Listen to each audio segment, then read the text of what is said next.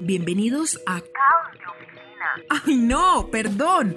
Cosas de oficina. Anécdotas de 8, 10 y hasta 12 horas de trabajo en una tertulia hecha podcast.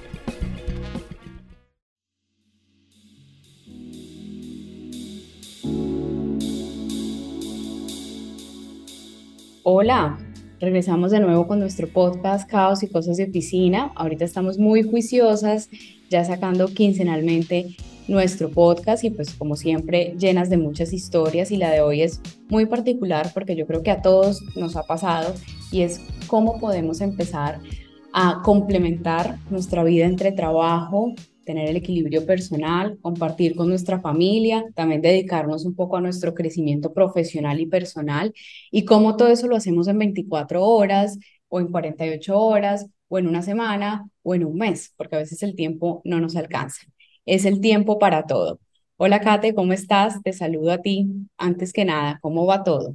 Bueno, Steffi, un gusto estar nuevamente aquí en este capítulo de Caos y Cosas de Oficina hoy con una invitada muy especial que más que ser una gurú del tiempo, es una mujer común y corriente que tiene un cargo directivo, un cargo importante en una organización muy importante en nuestro país y es una organización importante a nivel mundial y eh, que nos va a contar ella qué, cómo ha gestionado, cómo ha gestionado su tiempo para sacar eh, ese, ese espacio y dedicarle a cada cosa lo que se merece.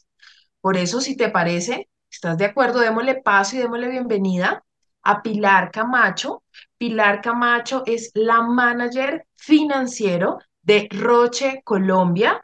Eh, Roche es eh, la empresa de productos farmacéuticos de diagnóstico acá en nuestro país, eh, que tiene, es filial de su empresa maestra en Suiza y que desde hace 65 años está en Colombia generando y trayendo salud y productos médicos para diferentes patologías en, en el país. Pilar, ¿cómo estás? Hola, mucho gusto, qué bueno estar aquí acompañándolos hoy. Bueno, qué bueno que nos estés acompañando y antes de que nada, ¿cómo te describes? Porque podemos decir que has sido siempre directora o manager administrativa y financiera de diversas empresas farmacéuticas importantes, todas muy grandes del país, pero ¿cómo te defines tú? ¿Cómo te describes tú? Yo soy una persona auténtica, eh, me cuesta el mundo corporativo porque la autenticidad se me nota, entonces la parte política no tanto. Eh, soy una persona familiar, soy una muy buena amiga, no tengo un millón de amigos, pero los que son mis amigos son muy buenos amigos y pueden contar conmigo siempre para lo que sea. Entonces, eh, digamos que Pilar se rodea de muchos componentes. Otro componente súper importante para mí es, digamos, como mi hobby, mis hobbies me recargo de energía con la naturaleza, entonces tengo una huerta en casa. Eh, y mi perro es mi amor, es mi hobby y le gasto un montón de tiempo al perro también. Gracias, Pilar, por compartirnos esta experiencia. O sea, tantas cosas en, en una sola persona y a veces nosotros decimos solamente tenemos tiempo para dedicarnos a nuestro trabajo, para llegar a la casa a descansar y dormir. ¿Cuáles son esas cosas que tú has aprendido o qué situaciones más bien has tenido que vivir eh, para poder darte cuenta que hay que tener definitivamente un equilibrio y un balance para todo, tiempo para todo, como decimos nosotras? Yo creo que yo he vivido etapas diferentes donde me ha tocado dejar de lado la parte personal por ratos. Hay épocas que me tocó trabajar duro, trasnochar mucho, y soy mala trasnochando, entonces después de las 10 de la noche no, no, me, no registro nada pero me levanto entonces a las 3 y sigo. Eso es inviable, pero pues me he pasado por esos momentos. Pero donde hay un quiebre seguro, clarísimo, es cuando llegan los niños, cuando llegan los hijos. Porque a ellos, digamos, cuando estaba casada sin hijos, llegaba, comía con mi esposo, estábamos un rato, veíamos el noticiero y ya me ponía a trabajar. Y él lo entiende. Pero cuando hay un niño, bebé, no, o sea, no va a entender por qué no está la mamá, y la mamá es la mamá. Y yo no soy de las mamás de delegar tanto, o sea, yo era mamá intensa, ¿no? Entonces yo era la que quería bañarlo, yo era la que quería acostarlo, Entonces, ahí te obliga sí o sí a empezar a poner como las cosas en cajoncitos. El espacio del trabajo es el espacio del trabajo y cuando estoy en el trabajo estoy concentrada en el trabajo. Cuando estoy con los niños, desde el celular a un lado y estoy con mi familia, ¿sí? Entonces, la llegada de los niños evidentemente cambia la dinámica familiar completamente, tanto para el hombre como para la mujer, y llevar problemas del trabajo a la casa, eh, eh, la atención que uno lleva es mal, y entonces, entonces ahí es donde uno tiene que conscientemente hacer un quiebre, un pare, ¿sí? Entonces, hito número uno para mi vida, la llegada de los niños, evidentemente. Y en ese caso, Pilar, una vez entonces llegan tus hijos, tú empiezas a, a darte cuenta que debes separar y meter todo en cajoncitos como lo mencionas. ¿Cómo llegaste a eso? ¿Cómo llegaste a esa estrategia? ¿Cómo lo encontraste? Uno, eso es, ese es uno. Dos, tú también nos hablaste no solamente de tus hijos, sino de tus gustos, de tus hobbies.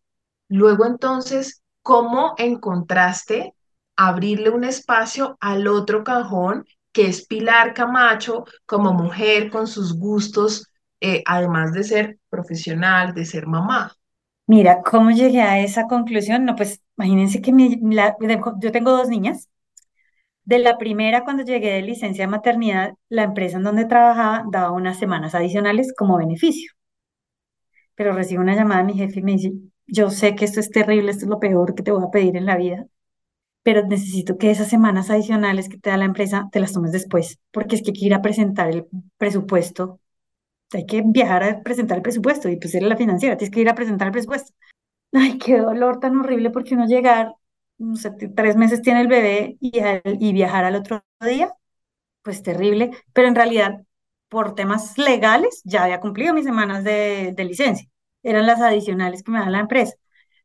Yo regresé con el corazón partido, obviamente uno llega con el corazón partido de la licencia de maternidad y al otro día me fui a New Jersey a presentar mi presupuesto.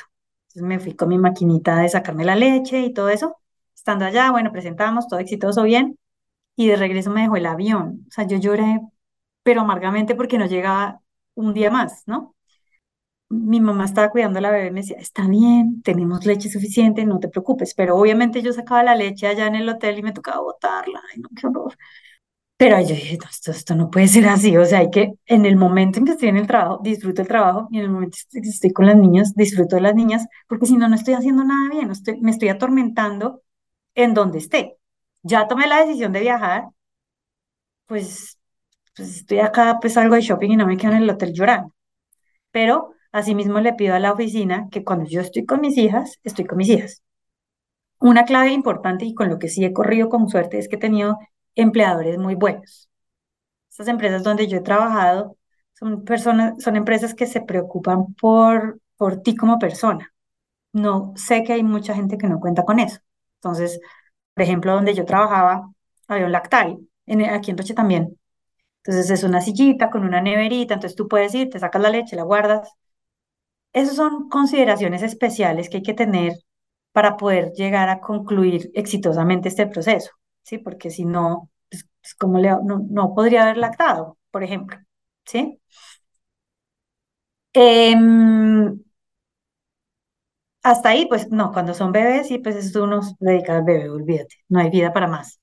Ya que están más grandecitas, ahorita tienen 12 y 9, ya son personas, ya me divierto con ellas y ya empiezo yo a encontrar, o sea, llega un punto en que uno dice, auxilio, necesito tiempo para mí, time out, necesito un espacio para mí, yo me separé y en ese proceso de la separación como que me ayudó a reencontrarme conmigo y con lo que es yo, mi esencia.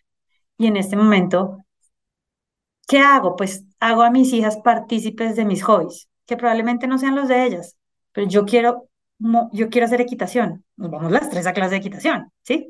No, mamá, sorry, la mamá quiere montar caballo. Y hacer respetar un poquito esas cosas de lo que soy yo y lo que a mí me gusta, porque a ratos te doy gusto a ti, a ti te lleva la piñata, a ti te lleva a almorzar donde tú quieres. Entonces, es un balance. O sea, ellas también tienen que aprender que la mamá no es una esclava, no es esclava de ellas. Entonces, yo les pido a ellas cosas, así como ellas me piden a mí. Entonces, cuando estoy en casa es un balance familiar y cuando estoy en el trabajo es trabajo. Ahora, también, ¿qué tiene chévere de las empresas donde he trabajado? Y Roche, que hay cierta flexibilidad en los horarios. Y eso me ha ayudado a mí un montón. Entonces, por ejemplo, que el partido de básquetbol, pues tengo que ir quiero ir a hacerle barra a la niña ya jugando básquet en el colegio. Entonces yo compenso un poco, pues voy, a barra y por la noche trabajo un ratico, pues porque pues si no el trabajo se me represa, ¿no? Pero existe esa flexibilidad, entonces me permite reorganizar las cosas. Yo vivo al límite, o sea, yo vivo, si me cancelan una reunión, entonces ya tengo en la otra y entonces como así jugando Tetris todo el día. Y eso es desgastante. Hay veces que el domingo digo, no quiero salir, pero ni a la esquina, no pidamos domicilio, o sea, no quiero nada porque de verdad necesito un tiempo de paz. Slow down, porque vivo acelerada así, ¡ah! Y eso tampoco está bien, o sea, no es sostenible. Entonces hay veces que sí toca hacer renuncias. Entonces, ah, bueno, ya les conté que me separé, entonces apareció un hombre y entonces me dice, ¿y tú qué estás buscando? Yo, yo no estoy buscando pareja, amigo, porque no tengo tiempo. Pero decidió él montarse en el bus y entonces además ahora tengo que sacar tiempo para él, pues porque si me, si me comprometo a algo lo tengo que hacer bien, me comprometo bien al trabajo, me comprometo bien con mi perro, me comprometo bien con las niñas, me comprometo ahora con el novio. Pero es un balance. Entonces hay veces que sí hay que hacer renuncias. O sea, hija, no puedes ir a clase de tenis hoy porque la mamá no te puede recoger. Y lloran y patalean y no sé qué. Hoy mamá no puede. Pero así mismo a veces al trabajo le digo, hoy no me puedo quedar hasta las 7 de la noche, tengo algo con mis hijas, ¿sí? Y recuerdo que tuve una materia en la universidad, esas materias adicionales que le ponen a uno, que eran electivas, y la tomé y se llamaba manejo del estrés. Pero me acuerdo un módulo grande de esa materia era cómo saber decir no. Porque uno, normalmente a nada, desde chiquito le han dicho, pero ¿cómo le vas a decir que no a tu abuelita? ¿Cómo le vas a decir que no a tu papá? Y entonces para uno es muy mal decir no. Y en algún momento empecé a hacer el cambio y empecé a entender esa materia, ya después de vieja, de puedo decir que no a ciertas cosas y no sentirme mal. Si no me siento mal, bien. Si me siento mal, yo voy a estar toda la noche diciendo, madre, le dije a Stephanie que no, que no, que mamá, pues sufro peor, ¿sí? Todavía me cuesta, todavía le digo a muchas cosas que sí, por supuesto, pero ya sé que en algunos momentos, pues no, no se puede. No se puede, no se, pues tengo que, hijas, esta semana me tocó ir a Medellín lunes y martes, y me llamaba la chiquita, vente, devuélvete, hija, estoy trabajando, hoy no se puede, ¿sí? Em, en vacaciones, las niñas estaban en vacaciones, una locura, vacaciones, trabajo, todo, entonces no pude salir a montar equitación, pues no, no, no voy a montar equitación, y pues me digo no a mí. Entonces, en algunos momentos el no es para uno, en otros momentos el no es para otro, y sí hay que poner límites porque si no, pues, pues no alcanzas con todo.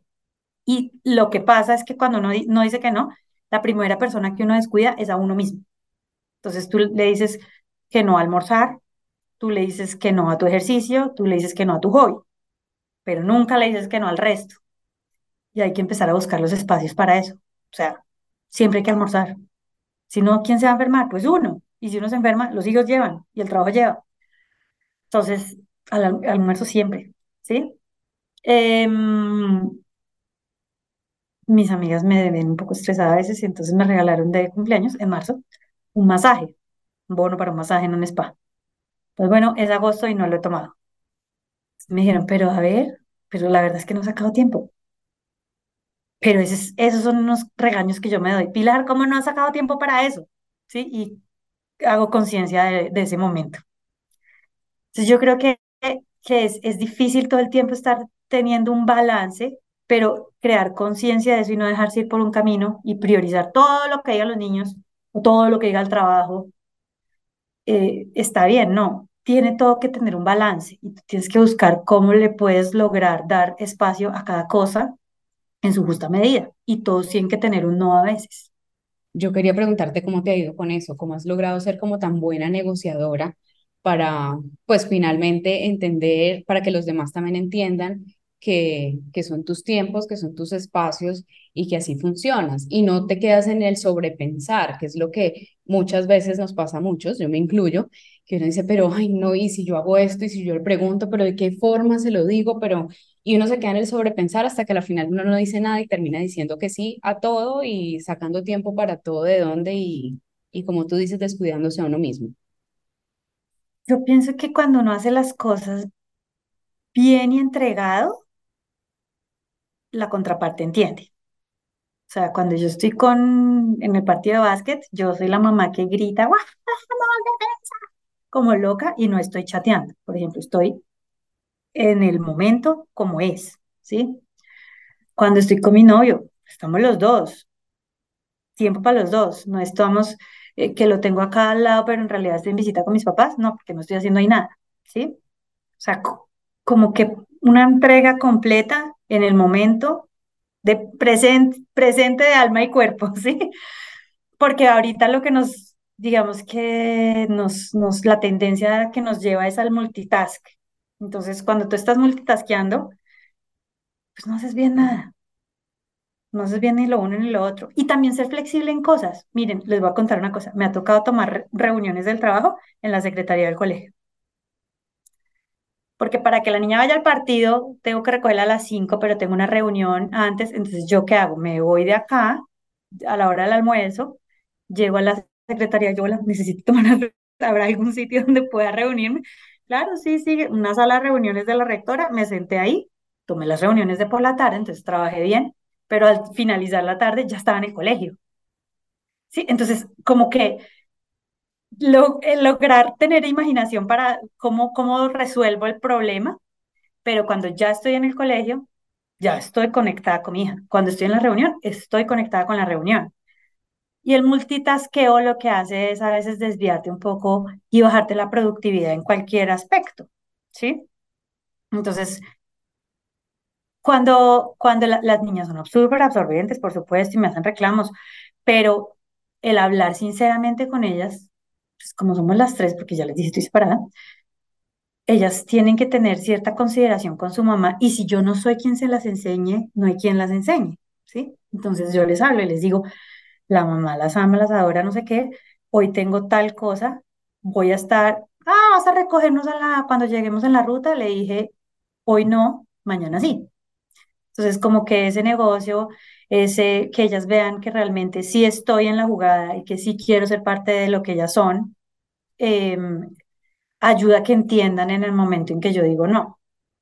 En el trabajo hay cosas que tú no puedes decir que no, por supuesto. O sea, toca firmar un contrato para ta, ta, ta, pues toca hacerlo. Entonces también se trata de una priorización, también se trata de un acordar tiempos.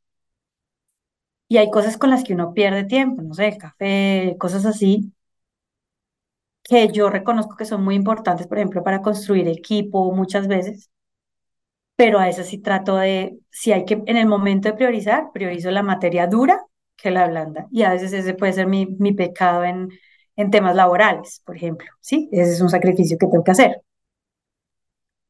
Negociar, hablar las cosas muy transparentemente, yo creo que es la, la clave. Pilar, yo quisiera que cerráramos em, con que nos cuentes ¿Consideras que el liderazgo en organizaciones, el liderazgo femenino, es distinto, diferente, más complejo al liderazgo masculino en organizaciones? ¿O solo si se tiene el componente de ser madre es el que, el, el que lo hace ser distinto? Somos distintos por naturaleza. Los hombres, pues obviamente hay outliers, o sea, hay gente que, que se sale de la norma, pero en general, un hombre razona diferente que una mujer, ¿sí? Una mujer se fija más en ciertos aspectos que un hombre no. Por ejemplo, una mujer es más minuciosa, un hombre es más práctico. dependiendo del tipo de liderazgo que tú estés buscando, te sirve más para un lado o para el otro. Pero el candidato perfecto es el que mejor se ajuste a tu perfil y debería ser indistinto si es mamá o no, ¿sí? Entonces, por ejemplo, acá en mi, grupo de compañeros hay hombres y mujeres y hay hombres que dicen, tengo que ir a la entrega de notas de mi hija. Y así es como debería funcionar la vida. Históricamente no ha pasado así porque eso es cosa de la mujer. Pero ahora que la mujer ya tiene ciertos roles importantes y que la mujer trabaja y que pues para tener una familia que pueda pagar colegios, universidades, pues tiene que trabajar los dos. Ya no, ya no, es difícil da, poderse dar el lujo de decir, no, uno se queda en casa cuidando a los niños y el otro se va. Uno por satisfacción personal, profesional, y el otro por, por económico. Los dos tienen que trabajar. Entonces, ya entendiendo que los dos tienen que trabajar, las empresas tienen que entender y la gente tiene que entender, hombres, tanto hombres como mujeres, que esto es un negocio 50-50. Hay que ir al pediatra, pues vas tú o voy yo. Hay que llevarlo a la terapia, vas tú o vas yo. ¿Sí? Tenemos cosas extrañas como mi situación, que estoy separada y me toca todo a mí. Yo tengo que ir al pediatra, tengo que ir a la entrega de notas, si no, nadie va. Em, pero eso no, digamos, mi política aquí es como, es mi parte personal no debería afectarle a la empresa. Sí, yo me separé y en la empresa supieron mis amigos, pero pues nunca me dieron anímicamente inestable como para no poder rendir en el trabajo, por ejemplo. ¿Sí? Una cosa es lo que pasa allá y otra cosa es lo que pasa acá. La empresa trata de entender las situaciones del empleado y todo, pero pues para mí es como, ¿qué culpa tiene esta gente que yo me esté separando? ¿O qué culpa tiene esta gente que yo tenga hijos, no? Entonces, sí, voy a la entrega de notas. Para esa mañana no ocupo reuniones, pero sé que al final de esa semana, en algún momento, se me va a tener retrasado el trabajo, me va a tocar compensar de alguna forma. Pues ahora una noche me trasnocho haciendo cosas que no hice y las cosas que me quedaron retrasadas, pero pues sí deben entender que uno tiene ciertos compromisos de día, en horario laboral, la entrega de notas, la clausura, que se enfermó y está en la enfermería y toca irla a recoger, ese tipo de cosas pasan. Y, pero les debe pasar en este momento de la vida tanto a hombres como a mujeres. En eso sí deberíamos ser iguales. No debería haber una diferencia. Bueno, pues muchas gracias, Pilar, por todas, o sea, esta conversación tan enriquecedora. Sobre todo uno a veces necesita escuchar cosas que las encuentra con ustedes, nuestros invitados en Caos y Cosas de Oficina. Y yo me llevo dos conclusiones súper chéveres, eh, de muchas que, que nos dejaste. Una, el de siempre hacer las cosas bien y estar 100% en el presente. Creo que a veces, en mi caso, fallo por, por esta parte, porque sí me gusta hacer siempre las cosas bien, pero uno se olvida mucho de vivir el momento presente para disfrutárselo también, porque también uno compartir con el otro, compartir su tiempo, compartir experiencias, pues es también un intercambio de energía que uno necesita para poder tener este, este, hacer todas las cosas y tener todos estos tiempos que son tan importantes. Y la segunda, que va muy ligado a esto de ser siempre las cosas bien, es decir que no, que cada espacio va en, en su orden y en su cajita, como tú mismo lo has definido. Entonces, no sé si estoy bien en estas conclusiones de mi parte que, que he entregado y si, está, si podemos proseguir también con las que tiene Katy. Algo que, que rescato lo que dijiste y que no, no hice énfasis es en el disfrutarse las cosas. El disfrute es la clave de poderlo hacer bien entregado. Alguien me decía, mi hermano me decía, ¿por qué no se consiguió un conductor para que recoja a las niñas en el partido de básquet? Yo gordo porque yo quiero ir a gritar al partido, o sea, no es que me tocó ir al partido, bueno, a veces sí, pero, pero es que a mí me gusta hacer cosas con las niñas, sino para que las tuve. Entonces, el disfrute es clave. Me encanta, me encanta y Pilar, mm, a Steffi, a mí nos, nos encantó este capítulo, muy real, muy humano. Y sí, también tengo dos conclusiones. Eh, una, y es que debemos aprender a, hacer renuncias. Eh, así como sabemos decir que no a muchas cosas, eh, también debemos aprender a, a hacer renuncias de qué cosas sí queremos, qué cosas, aunque queramos, no podemos hacer y cómo ir priorizando. Y el segundo, y ese es lo, lo, el mensaje que me dejaste desde el minuto uno que empezaste a hablar, y es que no hay una estrategia perfecta para tener el equilibrio perfecto y el balance perfecto del tiempo. Lo perfecto es para cada quien lo que considere, lo que logre conciliar, lo que logre negociar, lo que esté bien para esa persona, para sus eh, seres queridos, para su trabajo y en donde se permita tener la calidad de tiempo eh, y, de, y de resultados y de espacios eh, que cada uno requiera y, y, se necesite. Entonces, creo que ese es de mi parte. Nuevamente también lo pongo a tu consideración si, si, si piensas que puede ser una buena conclusión. Sí, no hay una fórmula exacta, o sea, depende de las prioridades que tú le des a tu vida. Y de los tiempos. Nadie, nadie, le gasta tanto tiempo al perro como yo, por ejemplo, estoy segura. estoy segura. Y mira que eso nos encanta y, nos encantó que, mira, tú hiciste eh, qué pasaba antes, luego de tener hijos, entonces también depende, depende de la organización, depende del momento de vida en el que estés. Entonces, ese es un mensaje muy, muy bonito y de verdad, muchas gracias. Sí, muchas gracias a ustedes por la invitación. La verdad que a veces como oír experiencias de otras personas le abre los ojos a uno, uy, yo no he hecho esto, sí, me, falta esto, entonces, chévere. Muchas gracias, Pilar. Qué rico humanizar, em, eh, más allá de un cargo, ver la mujer eh, que hay detrás de, ese nombre eh, y, y, también lo que puedes llegar a mostrar de cómo poder gestionar de manera eficiente otras organizaciones, otros líderes ese tema del balance y la calidad del tiempo eh, con sus colaboradores. Los invitamos entonces a continuar escuchando eh, el resto de capítulos de nuestro podcast en donde estaremos o seguiremos dando estas anotaciones, contando estas experiencias de vida en donde hallamos y encontramos estrategias para tener un mayor disfrute, un mejor desarrollo eh, laboral y esa vinculación entre ese clima, ese, esa cultura, eh, esa conexión entre la vida personal y la vida laboral. Un abrazo para todos. Gracias Pilar, gracias Steffi. Gracias. chao.